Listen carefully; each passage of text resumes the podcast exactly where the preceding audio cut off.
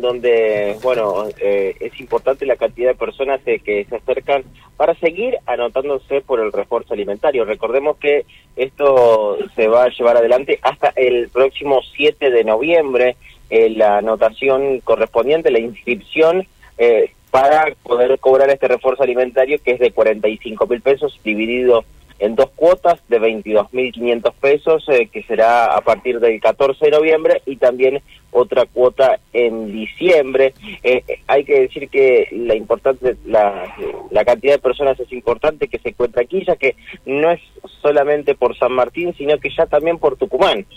también ya están ubicadas todas estas personas eh, esperando para ser recibidas, aunque también hay que decir que dentro de esta fila hay otras personas que eh, están por hacer otro tipo de trámites que también están aquí eh, esperando en la sede de ANSES. Así que si uno creía que esto se podía calmar debido a que han pasado los días y que muchas personas ya se han anotado, bueno, todavía hay que decir que no, que la demanda sigue siendo importante, que las personas siguen viniendo a anotarse y que todavía hay tiempo para hacerlo hasta el próximo 7 de noviembre.